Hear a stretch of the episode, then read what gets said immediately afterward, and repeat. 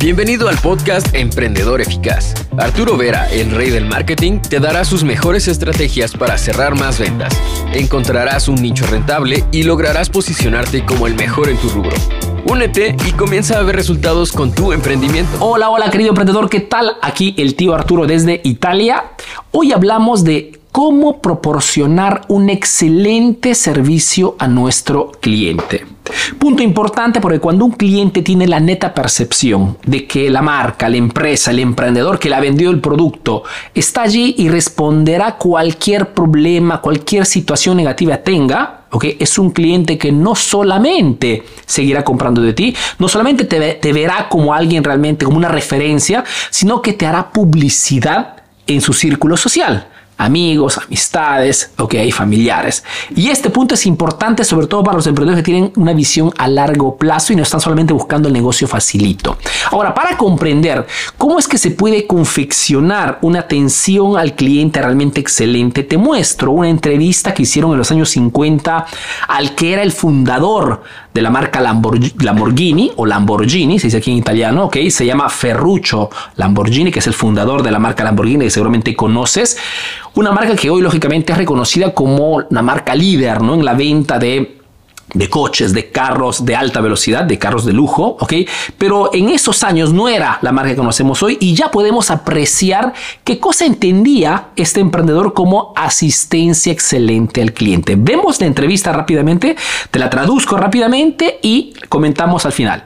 È vero che quando una Lamborghini si ferma in qualunque parte del mondo arriva un aeroplano su una semplice telefonata con i pezzi di ricambio al meccanico? No, non è che arrivi in aeroplano, se ad esempio un cliente anche dall'Inghilterra, da dove è, dalla Spagna, dal, non dico dall'America perché d'America siamo organizzatissimi, ci telefona che ha qualcosa, noi possiamo partire in giornata con un aereo di linea, un nostro meccanico con quello che, con quello che c'è bisogno e va là, glielo mette a posto e gli chiede scusa e, e, poi ritorna y le mandamos anche una letra pidiendo scusa. Prácticamente le pregunta, ¿es verdad que, estamos hablando de los años 50, eh, no había todo lo que, lo que conocemos ahora, ¿es verdad que cuando dice un cliente vuestro de repente tiene algún problema con el automóvil, con el coche, se le para o tiene algún un problema técnico, usted dice de inmediato le mandan eh, por avión un mecánico con todo lo necesario para que le arregle el automóvil? ¿No? Y él responde, sí, es verdad, le dice, ¿no? Si alguien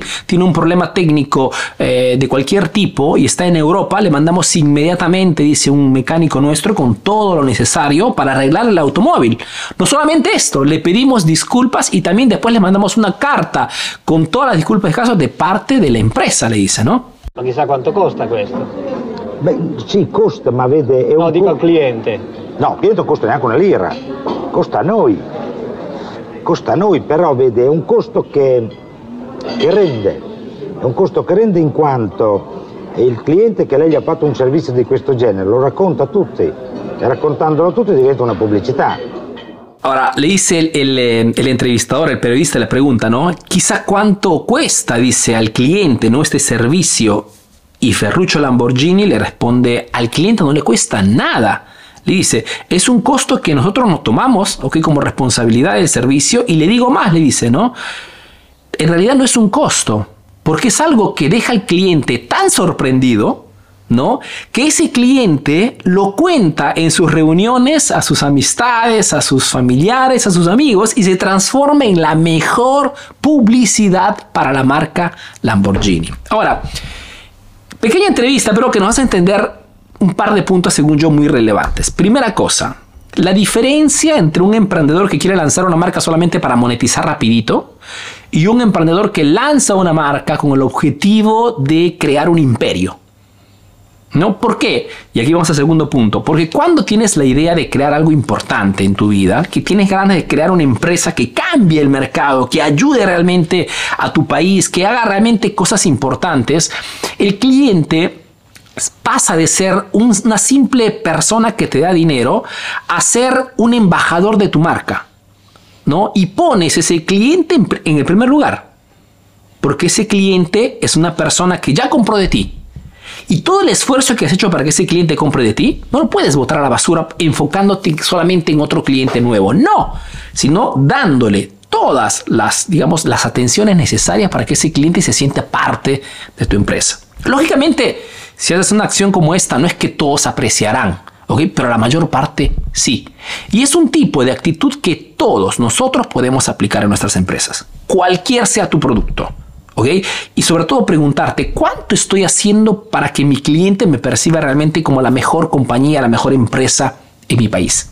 En esos años, ese tipo de servicio que hoy de repente es, lo hacen ya todos, que lo hace también la marca Ferrari, en esos años no lo hacía nadie.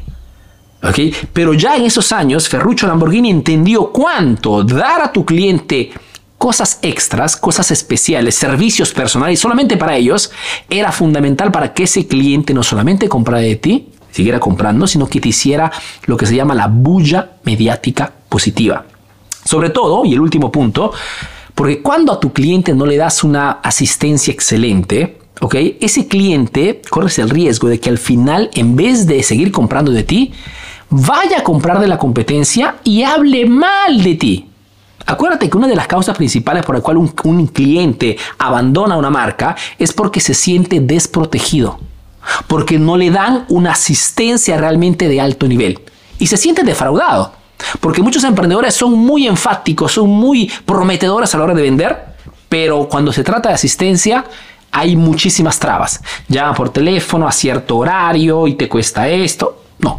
¿Ok? Aprendemos un poco también de Apple, ¿no? Cuando tú compras un iPhone de la marca Apple, es verdad que no cuesta poco, pero también es verdad que tiene una asistencia completa. Cualquier cosa suceda, ¿ok? Ellos responden, ¿ok?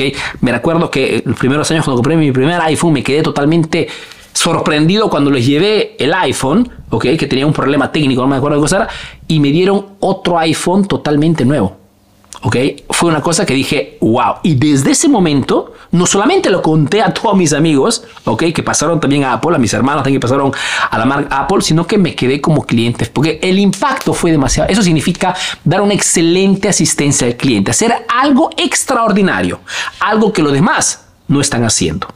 Espero que con este video te haya hecho entender un poquito qué significa la asistencia al cliente y te haya, digamos, abierto la posibilidad a más ideas para poder seguir mejorando tu proceso de compra. Te mando un fuerte abrazo aquí desde Italia.